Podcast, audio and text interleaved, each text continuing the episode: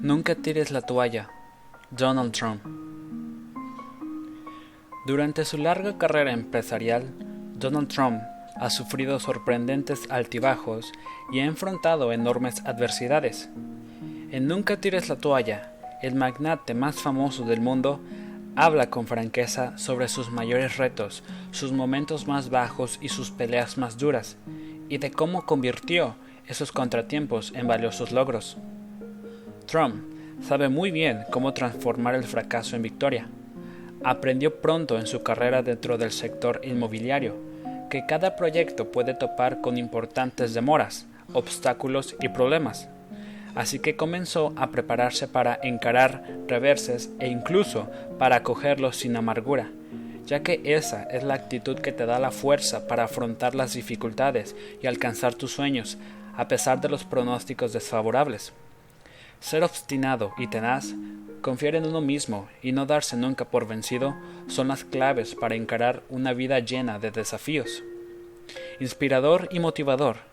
Nunca tires la toalla, te ayudará a alcanzar tus propias metas personales y a combatir tus derrotas y debilidades. Se convertirá en la mejor herramienta para aquellos que saben que la adversidad y el éxito van en numerosas ocasiones de la mano. Introducción. Lo que me pasa por la cabeza cuando oigo la palabra no. Este libro trata sobre un tema que es muy importante para mí, no rendirse nunca. No hace falta decir que tengo mucha experiencia en este ámbito, de modo que creo tener alguna idea al respecto. Ya he escrito varios libros y no necesito el tiempo, pero se trata de un asunto que considero lo suficientemente valioso como para tomarme el tiempo necesario y escribir sobre ello. El primer gran no que me golpeó fue en Manhattan, en la década de los 70, cuando daba los primeros pasos de mi andadura profesional. Y todo el mundo, y me refiero a todo el mundo, me decía que aquellos tiempos eran nefastos para el sector inmobiliario Incluso personas que estaban bien posicionadas en el negocio me lo decían. Era cierto, el mercado daba claras muestras de estancamiento y ese hecho no se podía negar. Aún peor, se aseguraba muy en serio que Nueva York caminaba hacia la bancarrota. Entonces, el gobierno federal anunció una moratoria a los subsidios de vivienda. La ciudad los había estado recibiendo en abundancia y, de repente, la fuente se había secado. Si solo hubiera considerado los hechos, que no eran muy halagüeños, de ninguna manera me habría aventurado en el sector inmobiliario, pero lo hice. ¿Por qué? Porque cuando escucho la palabra no, esta se convierte de inmediato en un desafío. Creo que lo imposible es en realidad posible, muy a menudo, si estás dispuesto a trabajar duro y si eres consciente de que los problemas pueden pasar a ser oportunidades. La ciudad de Nueva York tenía problemas, pero quizá yo podría hacer algo al respecto. Esta actitud puede concederte el poder de vencer los obstáculos y triunfar a pesar de las dificultades. Quiero que este libro te ayude a hacer justamente eso. A medida que progresaba, me iba dando cuenta de que cada nuevo proyecto traía consigo su propio conjunto de grandes retos y empecé a aprender a esperarlos. Nada podía pasar porque estaba preparado para afrontarlos. Este es otro motivo por el que estoy escribiendo Nunca tires la toalla, para que sepas que debes estar alerta e intentar ayudarte con las situaciones con las que puedes encontrar. Nuestras experiencias no serán las mismas, pero he aprendido grandes cosas con la lectura de lo que han escrito otras personas de sus historias, aplicándolo a mis propias circunstancias. Mi deseo es que tú hagas lo mismo, que aprendas de mis problemas y experiencias y hagas mejor el trabajo de anticiparte y resolver los tuyos. Y recuerda, tal y como yo lo veo, cuanto mayor sea el problema, mayor será la oportunidad que tengas de demostrar tu grandeza. Algo que he aprendido es que no debemos dejarnos llevar durante mucho tiempo por el desánimo. No pasa nada por hartarse un poco o quejarse durante uno o dos minutos. Personalmente, me gusta jugar al golf. cuando estoy estresado o simplemente practicar con un palo de golf en mi oficina.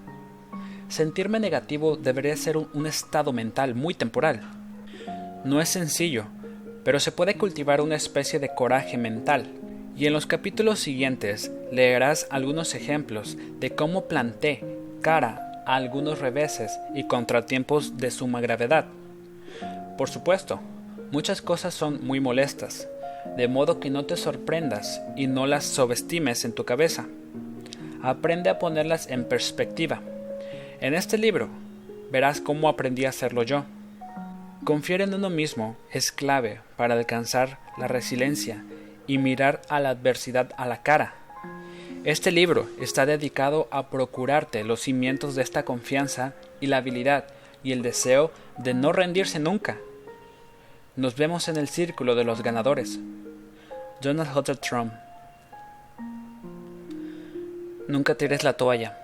Donald Trump. El peor momento de mi vida y cómo resistí. Mil millones de dólares a la basura. ¿Qué haces cuando el mundo entero te dice que estás acabado? Sufrí un revés tan mayúsculo a principios de la década de los 90 que estoy en la lista de récords Guinness por ostentar el mayor descalabro económico de la historia. No le recomiendo a nadie que persiga el mismo objetivo, pero cuando has estado en la cuerda floja financiera, dicha situación te proporciona una cierta perspectiva que puede resultar útil a otras personas. Se ha dicho que lo que me hace cercano a la gente, aparte de Apprentice, el aprendiz, que muestra cómo me manejo en el mundo de los negocios, es que he afrontado enormes adversidades, es algo con lo que todo el mundo puede sentirse identificado. La diferencia puede estar en la cantidad de ceros de tu cuenta corriente, pero lo cierto es que la gente suele identificarse con las dificultades. No creo que nadie escape a una experiencia de vida libre de desafíos, tal como un escritor describió el viaje de la vida. Nadie sale indemne de él. Es una afirmación un tanto existencialista, pero cuando debes algunos miles de millones de dólares te puede hacer pensar en otras nuevas dimensiones. Mi situación a principios de la década de los noventas no pintaba demasiado bien. Tenía miles de millones en préstamos que no podía pagar y había avalado personalmente 975 millones de dólares de esa deuda. Podría haber caído en quiebra con facilidad, esto no debería sorprender a nadie, ya que siempre lo he hecho todo a lo grande, de lo que se sigue a que mis elevadas ganancias le seguirán enormes pérdidas. Aquella era una pérdida cuantiosa. Los bancos iban detrás de mí, la gente me evitaba. Por si fuera poco, entramos en una recesión y el mercado inmobiliario quedó prácticamente reducido a la nada. No era el mejor de los escenarios. Entonces, en marzo de 1991, tanto The Wall Street Journal como The New York Times publicaron sendos artículos en primera página el mismo día, en donde detallaban mi situación y la declaración de bancarrota que sucedería en cualquier momento. Las emisoras de radio se hicieron eco de la información y la pérdida de mi imperio se convirtió en una gran noticia a escala mundial. Estaban seguros de que estaba acabado, habría sido una historia fantástica si no me estuviera sucediendo a mí. Aquel ha sido el peor momento al que me he enfrentado en toda mi vida. Incluso los teléfonos de mi oficina permanecían en silencio, algo que no había pasado nunca. De repente, tuve muchos momentos de tranquilidad para poder pensar y examinar la situación de forma objetiva. Comprendí que parte de lo que había llevado a aquel trance era que había perdido la perspectiva y había empezado a creer las noticias que se publicaban sobre mí, que decían que tenía el toque de Midas, cuando se trataba de negocios. En otras palabras, había caído en la autocomplacencia. Sin embargo, rendirme era, algo que jamás se me había pasado por la cabeza, ni por un instante, y creo que ese es uno de los motivos que desconcertó a mis críticos. Estos intentaban crucificarme, pero tuvo el efecto contrario. Solo consiguió que quisiera volver y además hacerlo a lo grande. Sabía que podía demostrarles que estaban equivocados, siendo obstinado, siendo tenaz y no dándome por vencido. No pensaba abandonar. Durante aquella época me convertí a marchas forzadas en una persona muy fuerte.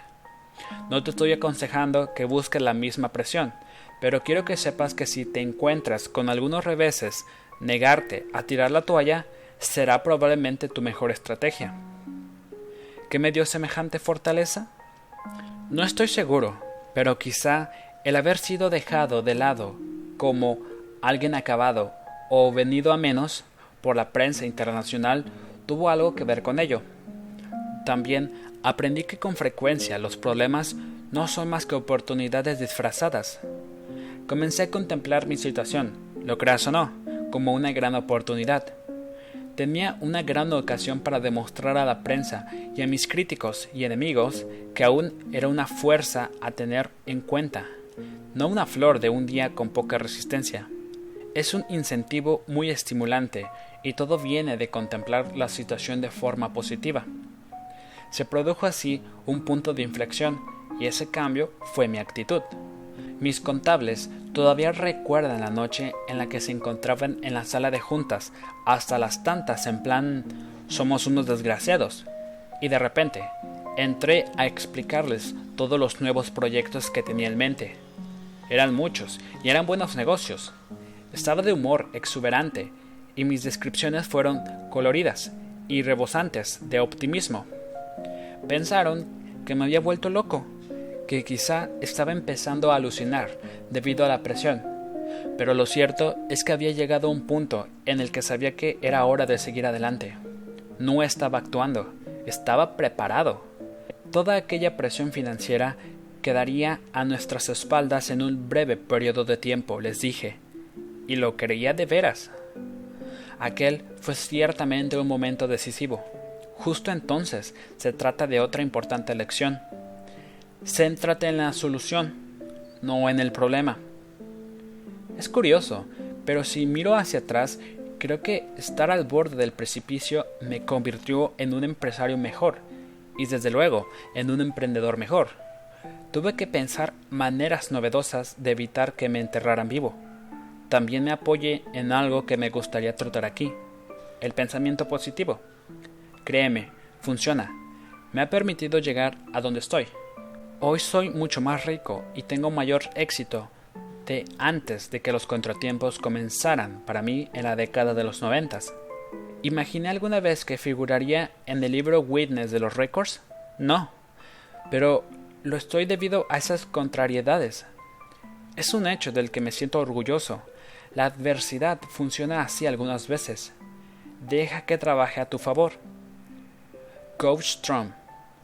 Hazlo realidad. Alcanzar el éxito depende en gran medida de tu habilidad para manejar la presión. Puede parecer un hueso duro de roer, y lo es, pero hay algo que puedes hacer al respecto. Visualízate como un ganador, céntrate en ello en lugar de en tus persistentes dudas y miedos. Céntrate en ideas y soluciones objetivas.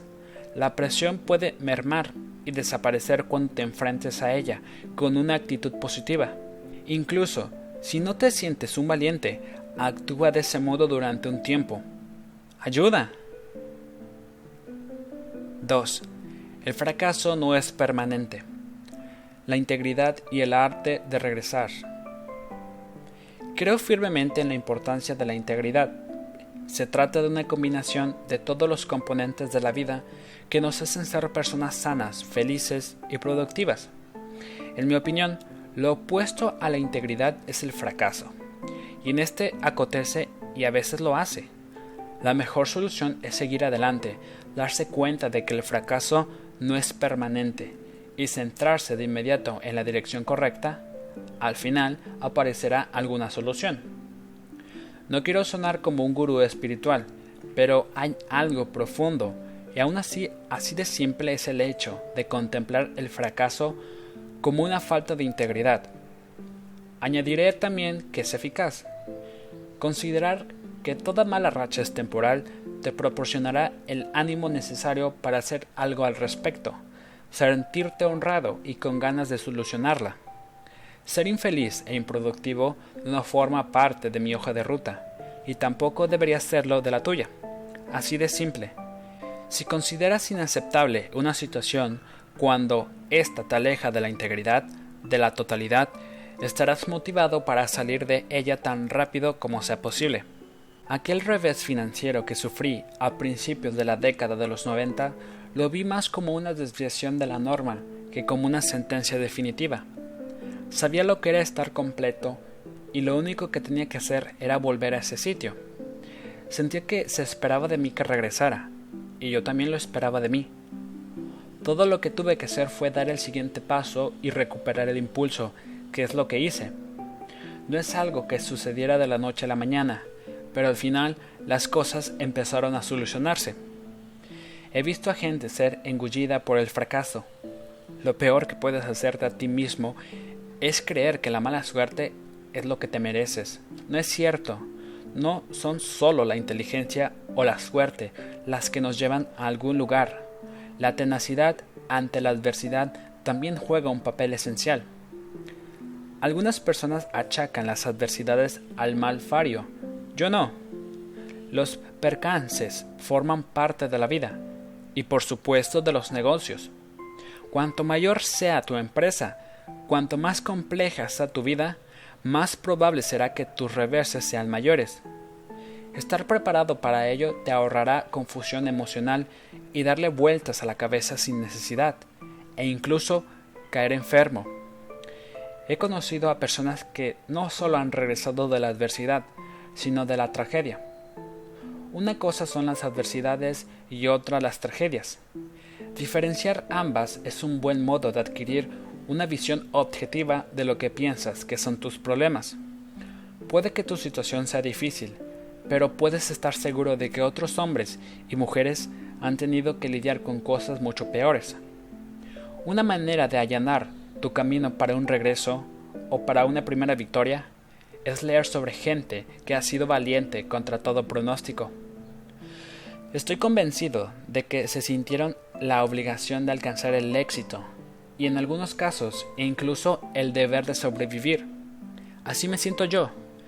He tenido el privilegio de contar con una gran familia y una excelente educación, y hablo en serio con respecto a honrar esos privilegios, lo cual significa esperar lo mejor de mí mismo.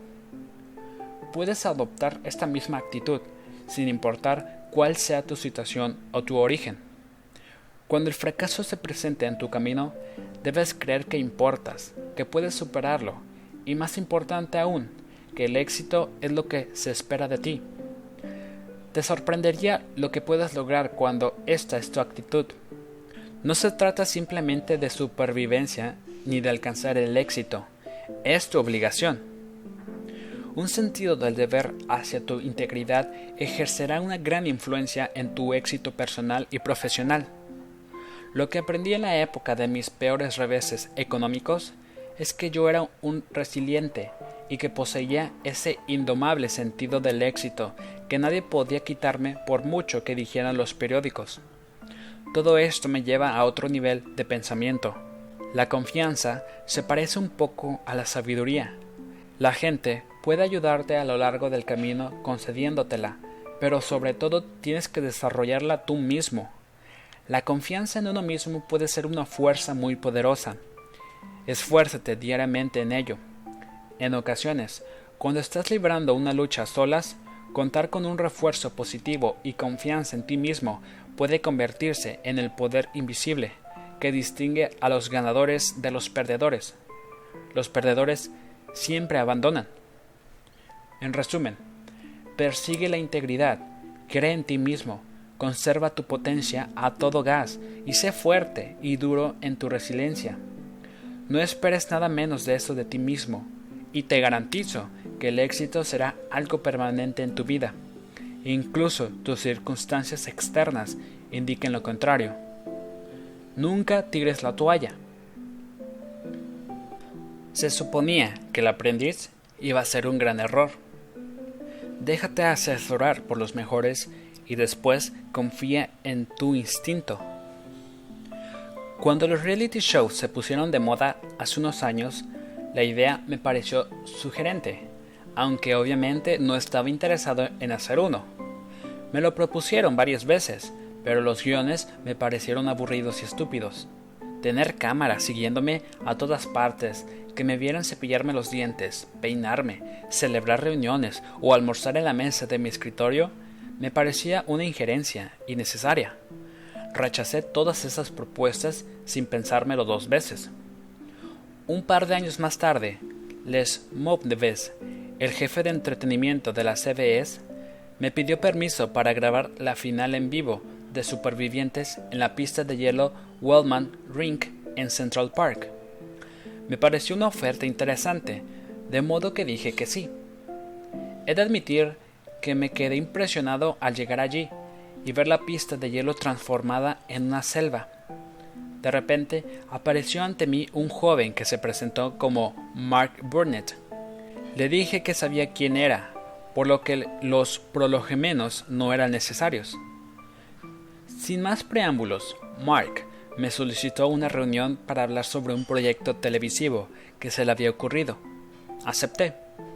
Vino a mi oficina al cabo de una semana, más o menos, y tras una charla preliminar me explicó que había tenido una idea para llevar a cabo un nuevo reality show en la jungla, con la particularidad de que la selva sería en los cañones de la ciudad de Nueva York y el mundo de los grandes negocios.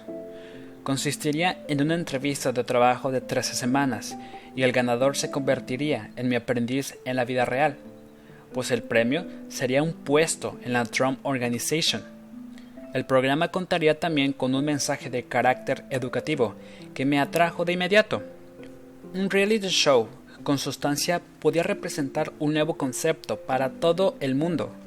Le dije a Mark que me interesaba. A continuación, presentamos el proyecto a los directivos de las principales cadenas de televisión. Todos lo querían. También a ellos les encantó la idea. Nos decatamos por la NBS, que ya transmitía mis certámenes de Miss Universo, Miss USA y Miss Teen USA. Como ya manteníamos una estrecha relación, cerrar el trato fue coser y cantar. Veamos algunos desafíos a los que tuvimos que enfrentarnos. En primer lugar, ni una sola persona, aparte de Mark Burnett y la NBS, se mostraba muy entusiasmada con El aprendiz y mi participación en el programa.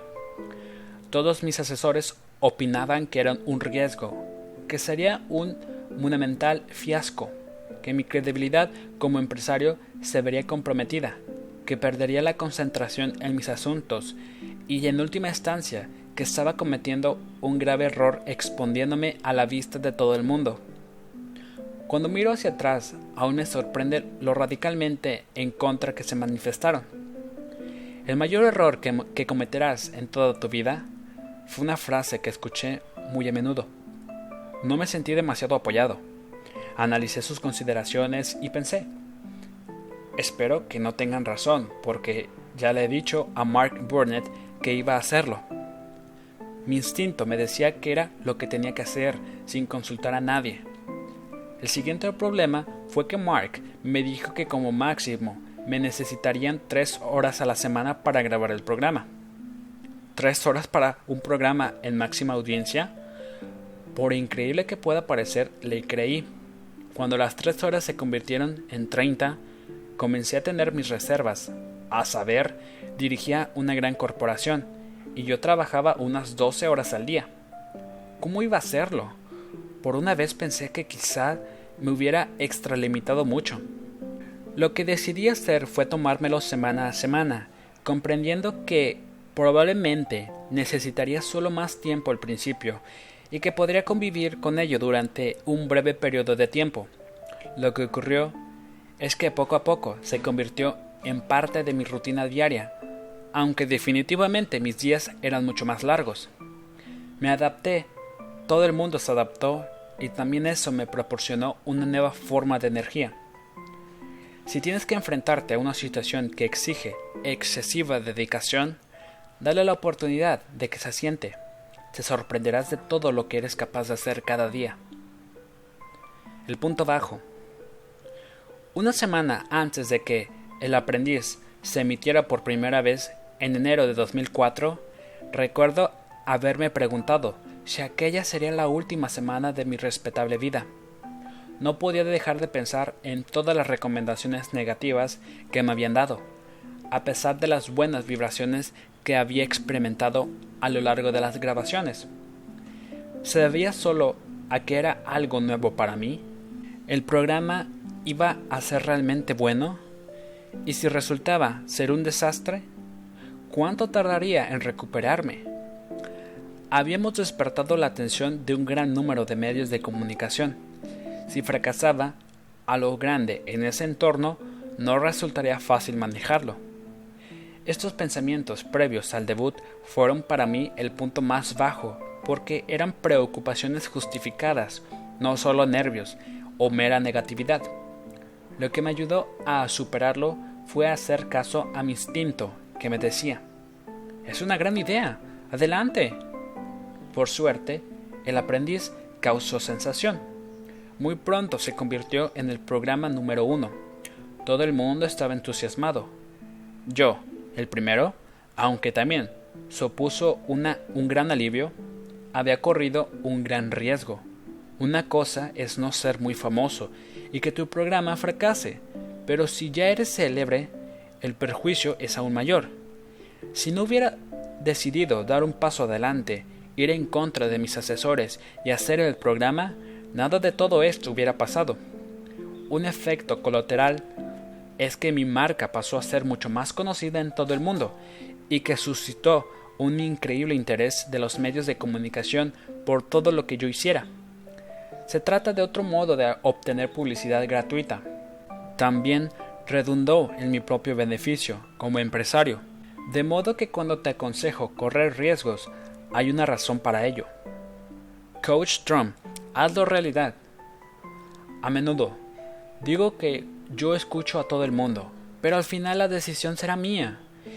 Es un buen momento de vivir la vida y los negocios. Presta oído a los demás, pero nunca niegues tu propio instinto.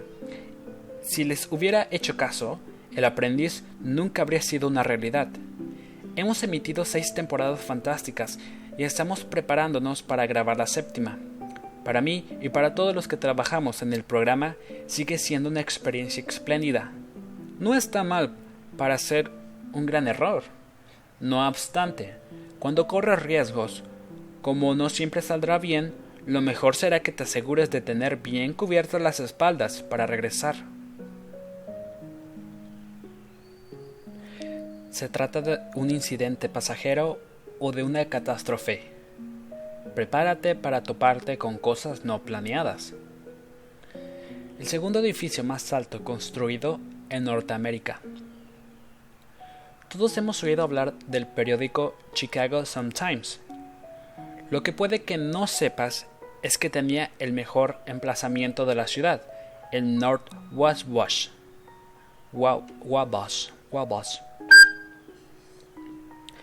En North Wabash, junto al río, al lado del histórico Wrigley Building.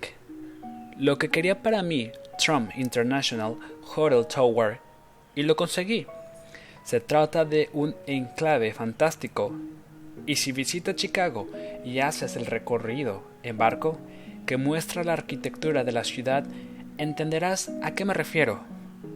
Cuando el edificio cuya construcción finalizó en 2009 surge ante tus ojos, puede dejarte sin aliento, y no importa si sopla viento o no gracias a su soberbia forma asimétrica, domina las vistas desde la avenida Michigan y los alrededores del West Waker Drive.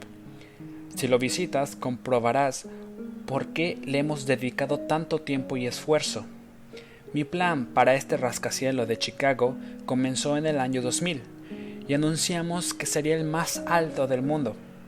Estaba entusiasmado ante esta perspectiva y sabía que podía hacerlo, y además de manera brillante. Sin embargo, tras los ataques terroristas del 11 de septiembre de 2001, reduje mis expectativas. Por mucho que deseara construirlo, no creo hacer de un edificio, por muy alto que sea, un objetivo primordial sea una buena idea. De modo que cambiamos un poco el plan original. De hecho, ese fue el primero de algunos cambios. Contratamos como arquitectos a Skymore, Owings and Murrills, que construyeron unas 50 maquetas antes de decidirnos por alguno que nos gustase a todos. El diseño elegido se fue perfeccionando tras los comentarios del Departamento de Planificación y los diversos grupos comunitarios y de expertos en arquitectura de Chicago, todos ellos personas importantes a tener en cuenta. Las modificaciones se realizaron en 2002 y el proyecto fue aprobado.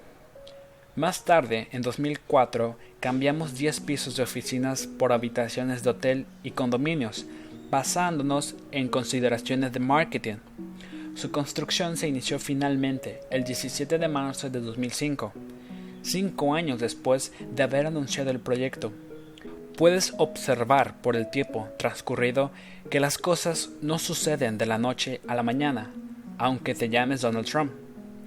Es un edificio de una gran belleza, tiene unos 250 mil metros cuadrados, 98 plantas e incorpora un gimnasio y un spa, un hotel de lujo de 5 estrellas, condominios, salones ejecutivos, tiendas y garajes.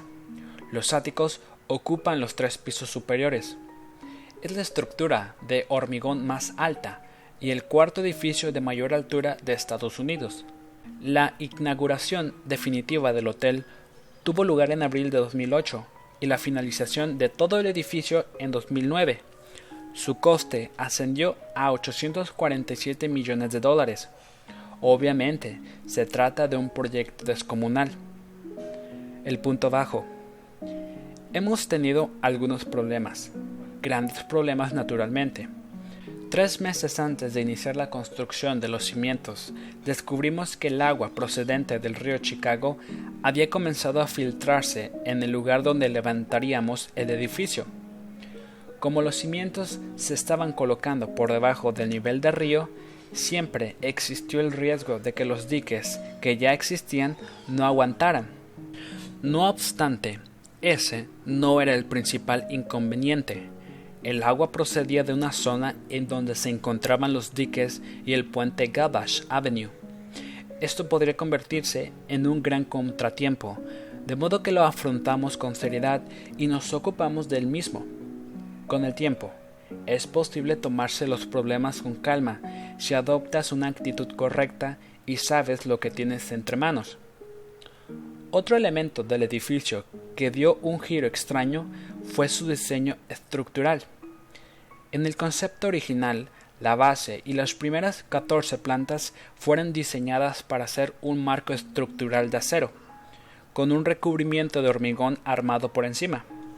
Mucho después de la fase de diseño, mientras licitábamos las obras, descubrimos que había habido un incremento considerable del precio del acero, debido a que el crecimiento industrial de China absorbía casi todo el suministro mundial. Regresamos a la pizarra y rediseñamos el edificio para que fuera todo el hormigón, ahorrándonos así varios millones de dólares, además de simplificar la logística de la construcción. También tuvimos que considerar las molestias que podíamos ocasionar a nuestros vecinos de Chicago, con los ruidos producidos por nuestras máquinas perforadoras que debían horadar un lecho de roca en donde se asentarían los cimientos. Casi una cuarta parte de los soportes tenían que penetrar 33.5 metros en la piedra caliza, así que puedes imaginar que solo esto ya suponía un desafío colosal. Logramos hacerlo sin granjearnos demasiados enemigos. Como cada una de las columnas soporta 6, 350.000 kilos, el sistema de apoyo ha de ser planificado e implementado de forma metódica y con muchísimo cuidado. Tuvimos otro problema mucho antes del principio de la partida, cuando perdimos a nuestro socio Conrad Black, propietario del Chicago Sun-Times, debido a un escándalo empresarial y subsiguiente proceso judicial en el que se vio inmerso. Firmamos un acuerdo para comprarle su participación en el proyecto. Tiempo después, dejamos de contar con nuestro arquitecto de Skymore, Owings y Mirridge, quien presentó su dimisión en la compañía. Estas fueron grandes pérdidas, pero ¿sabes qué? Lidiamos con ellas y seguimos adelante. Estábamos preparados para afrontar problemas a lo largo del camino, y como buenos soldados no aflojamos el paso.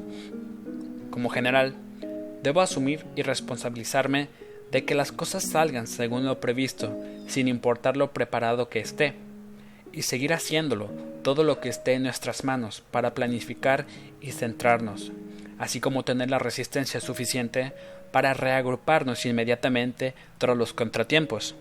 Nuestros planes y nuestra determinación han sido suficientemente fuertes para continuar nuestro trabajo sin darnos por vencido ante cualquier interrupción.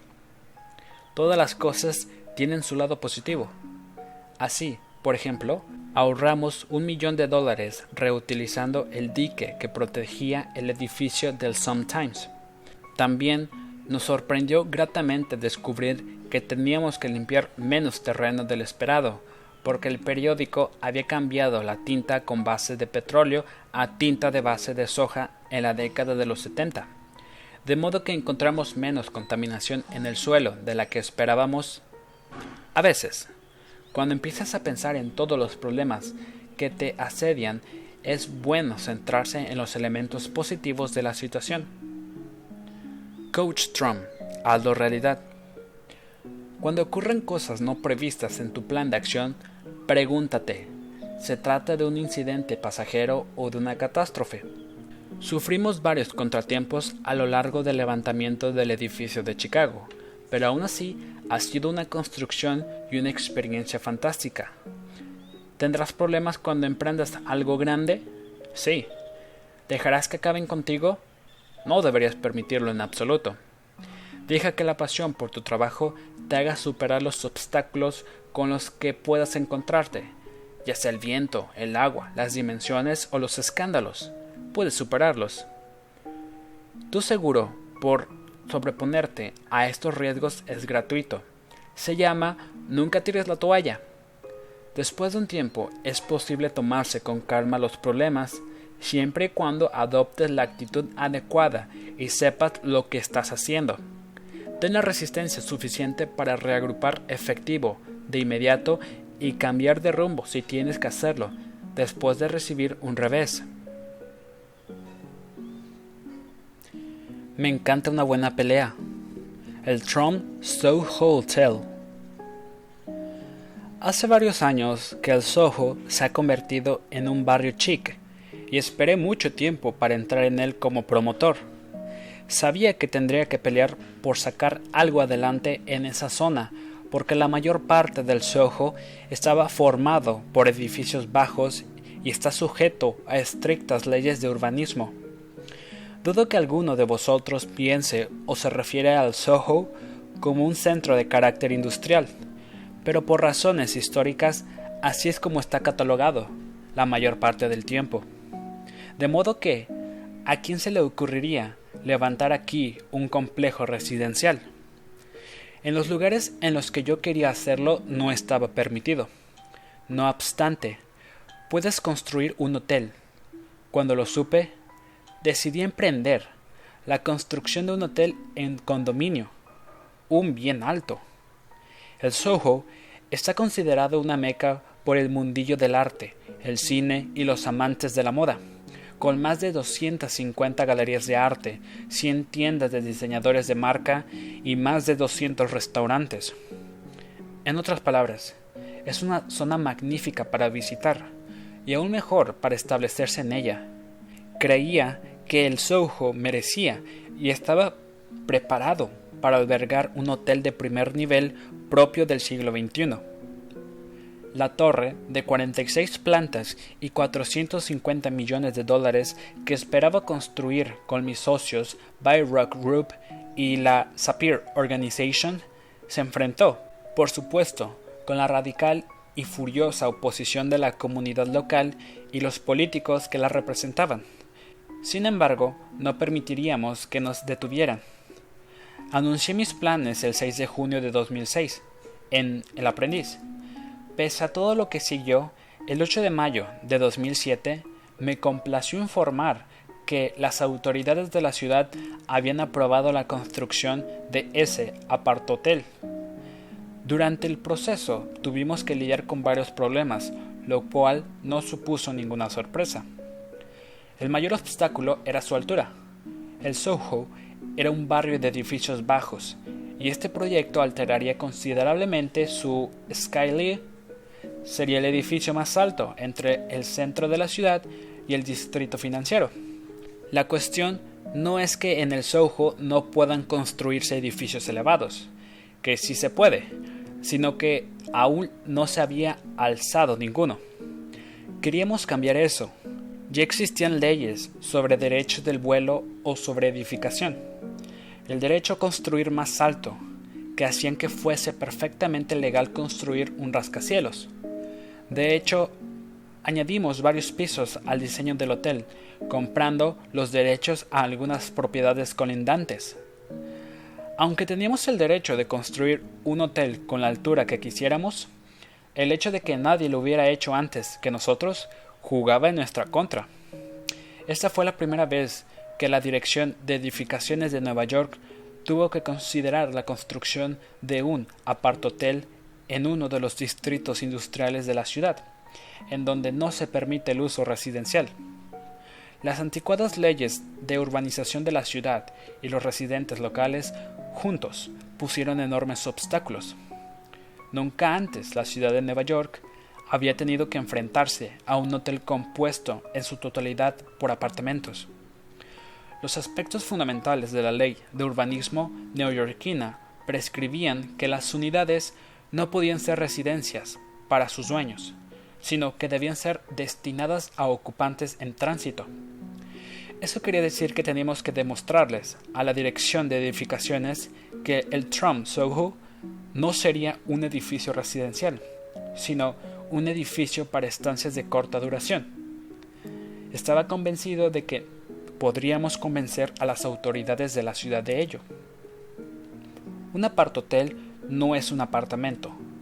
Responde a la premisa de que los compradores tienen el derecho a utilizar los apartamentos solo durante un cierto número de días al año y que, cuando el dueño no esté ocupando el suyo, las unidades se pueden alquilar como habitaciones de hotel. Es un gran arreglo, ya que tanto el propietario como la empresa gestora recaudan ingresos. Las unidades del Trump Soho no están diseñadas para residentes permanentes, ni ningún dueño utilizaría su unidad para tal fin.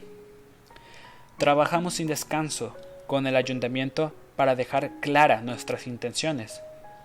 Como era de esperar, todo el mundo se me echó encima, y la Sociedad para la Preservación Histórica del Greenwich Village tildó mi plan de caballo de Troya para diseminar apartamentos por todos los distritos industriales de la ciudad. Denunciaban que mis verdaderos motivos eran absolutamente secretos no puedo entender cómo alguien puede considerar un edificio de 46 plantas una operación encubierta. Pero te puedes hacer una idea. Hubo manifestaciones y alianzas vecinales que dejaron claro que no iba a recibir una cálida bienvenida. Nada nuevo, por otra parte. Mientras tanto, la mayoría silenciosa del vecindario apoyaba el proyecto y veían lo que realmente era una gran atracción para el turismo y los negocios. El proyecto mejoraría significativamente un barrio cuyo crecimiento había sido contenido de forma artificial como consecuencia de sus obsoletas leyes urbanísticas. No estaba dispuesto a ralentizar el proyecto a causa de las trabas provocadas por esa minoría de detractores. Comenzamos las excavaciones en 2006 sin haber recibido aún la aprobación para construir por encima del suelo. Entonces se presentó otro problema. En diciembre, los contratistas que estaban llevando a cabo la excavación se encontraron con restos humanos que más tarde se determinaría que contaban con un siglo de antigüedad. Paramos las obras de inmediato por voluntad propia. Llegó la policía y el ayuntamiento nos ordenó que detuviésemos totalmente la obra. Puede que no fuera legal, pero accedimos a ello. Contratamos entonces a un equipo de arqueólogos para que excavara e identificara los restos. Llegados a este punto, lo que no necesitábamos era más publicidad, mientras esperábamos la autorización. Pero por supuesto, salió en las noticias. Y el director de la Sociedad de Preservación de la Ciudad dijo que deberíamos rebautizar el proyecto como Trump Condon Hotel en Mausoleo. Siempre surgirán tiquismiquis, ¿no es cierto? Al final, y a pesar de todo el alboroto mediático, al atacar el problema del esqueleto de inmediato y en el bloque pudimos volver al trabajo en menos de una semana. Con posteridad, algunos blogueros siguieron dando la tabarra con el tema del hotel y el hallazgo de los restos, y el asunto estuvo en candelero durante un tiempo. También recibíamos muchas cartas de ciudadanos y asociaciones de distinto pelaje que se oponían con la construcción del edificio. Hubo manifestaciones en el lugar de las obras y la controversia continuó cerca de un año más. Además, se nos acusó de construir un edificio de 46 plantas, que podría ser blanco de un ataque terrorista, e incluso apareció un dibujo que se hizo viral en Internet de un esqueleto con un peinado como el mío, que publicitaba el nuevo edificio. Una cosa segura, toda Nueva York y todos los neoyorquinos sabían que estaba construyendo un rascacielos. Alguien dijo alguna vez que yo soy un gran promotor gracias a mi locuacidad, pero a menudo no tengo que hacer nada para llamar la atención. No llegaban de llovernos piedras, era como si estuviéramos instalados permanentemente en el ojo del huracán. Pero todos esos ataques nos hicieron ser más consistentes y fuertes en nuestra misión. Hubo un momento en el que alguien esgrimió nuestras primeras versiones del material de marketing, en donde se mencionaba que los apartamentos serían una gran oportunidad residencial, lo cual acabó originando una tormenta política y activista. No obstante, nos centramos en lo que queríamos, conseguir la autorización. Sabíamos que no podíamos cambiar las leyes de urbanismo ni construir bajo las vigentes si el edificio era considerado residencial. De modo que nos centramos en demostrar que el proyecto no tendría tal carácter y que, por tanto, podíamos proceder según las actuales leyes urbanísticas. Mostramos al ayuntamiento que teníamos limitaciones específicas con respecto a la ocupación que eran muy claras mi equipo negoció durante meses una declaración restrictiva de seis páginas. Fueron largas horas de sesiones en las que las autoridades de la ciudad de Nueva York analizaban y criticaban cada coma del documento, literalmente.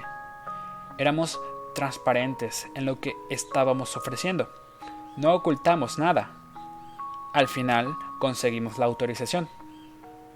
Nuestra propuesta cumplía absolutamente con todos los requisitos de las leyes de urbanismo del Soho, y nadie podía arguir lo contrario. Mi padre siempre decía, conoce todo lo que puedas sobre lo que estés haciendo, y ese es el consejo que seguí. Cada adversidad sirvió como estímulo en lo que había llegado a ser una contienda del tamaño de una ciudad. En la actualidad, el Trump Soho funciona a la perfección. Tanto Don Jr.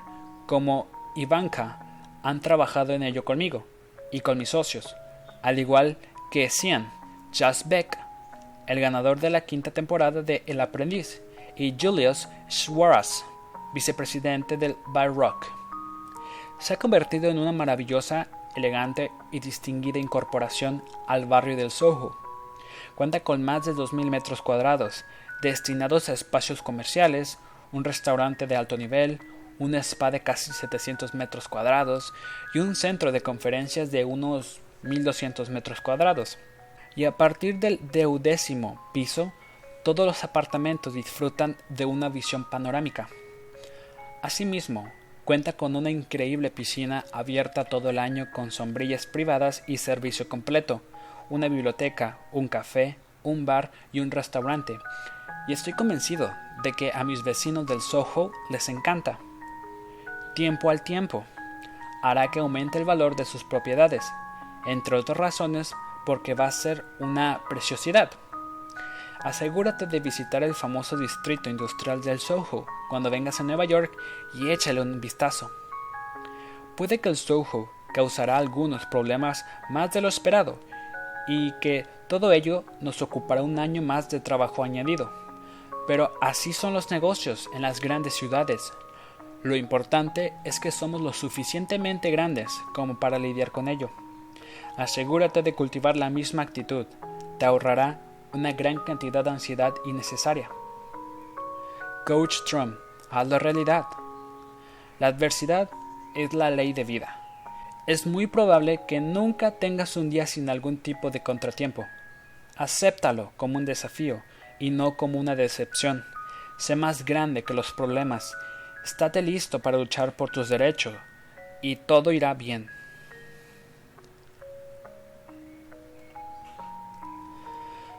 En recuerdo del 11 de septiembre de 2001. Si nunca tiras la toalla, serás capaz de ayudar al prójimo. El 11 de septiembre de 2001 estaba en mi apartamento viendo las noticias de la mañana por televisión cuando me enteré de lo que había ocurrido. El resto podía verlo desde la ventana. Había predicho un ataque en mi libro The America We Deserve, publicado en el año 2000, pero eso no significa que no me afectara lo que ocurrió ese día. Fue un acto de depravación e indigencia espiritual tras los ataques, algunas personas y empresas abandonaron Nueva York, pero yo nunca contemplé la posibilidad de mudarme. Soy un neoyorquino de pura cepa y esta es mi casa. Sabía que mis conciudadanos son resilientes y que la ciudad de Nueva York no solo sobreviviría, sino que prosperaría, lo cual ha sucedido. Desde entonces, la Trump Organization siempre ha conmemorado de algún modo un homenaje a las víctimas del 11 de septiembre. El primer año renunciamos a nuestra fiesta corporativa anual de Navidad para donar el dinero que habría sido normalmente utilizado para dicho acto a causas benéficas. Todos pensamos que era lo correcto, y lo era. Como botón de muestra, cada año hemos celebrado un acto conmemorativo en el atrio del vestíbulo de la Trump Tower, a los que yo mismo asisto, junto con otros miembros de la Trump Organization. En 2006 y 2007, el September Concert tuvo lugar en la Trump Tower, abierta al público. El September Concert fue fundado en 2002, en el primer aniversario del 11 de septiembre. Un mensaje de paz a través de la música. Haruko Smith, el fundador, y Veronica Kelly, la vicepresidenta, han llevado a cabo un trabajo extraordinario. Mi hijo Eric presenta el concierto y todos asistimos.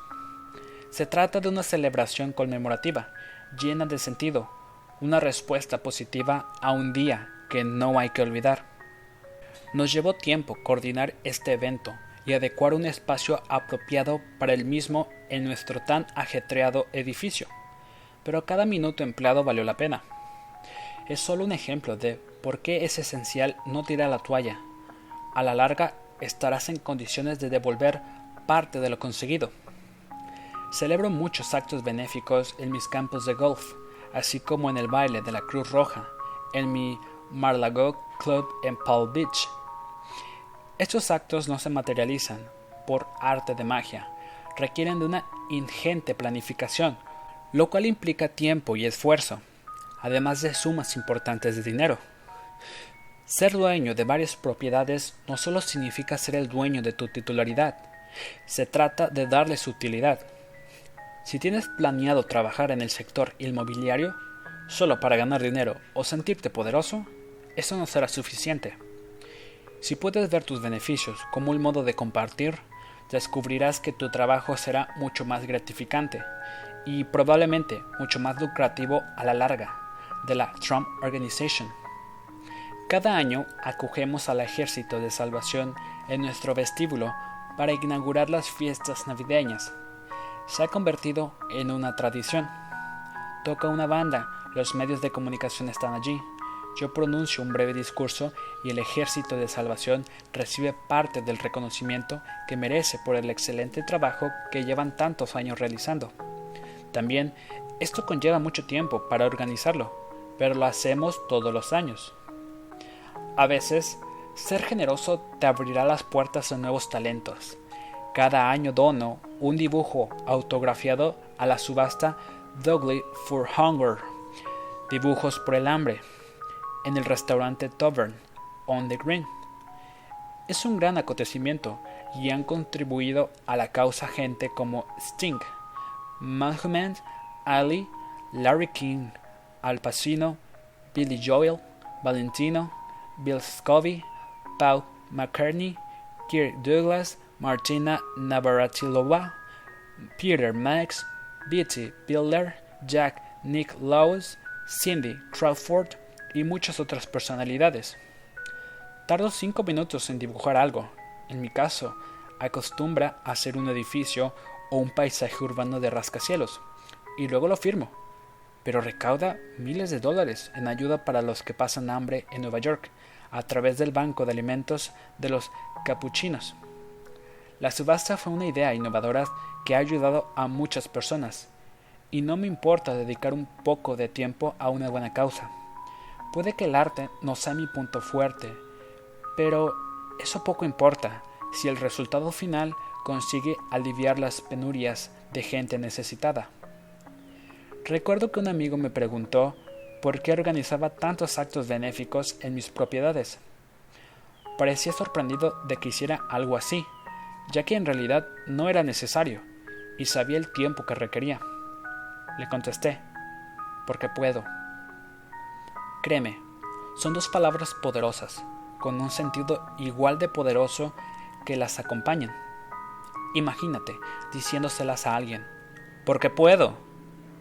Es una sensación genial y hace que valga la pena todo el trabajo que supuso adquirir y promover esas bellas propiedades y edificios. Todos hemos presenciado situaciones calamitosas que nos gustaría aliviar. Haber alcanzado el éxito te permite ayudar a lo grande. Esta es otra razón para seguir haciéndolo. Saber que vas a ser capaz de devolver más si alcanzas el éxito es un incentivo maravilloso para seguir adelante. Si no tiras la toalla, podrás devolver parte de lo que consigas. Y eso es algo que merece la pena tener siempre presente.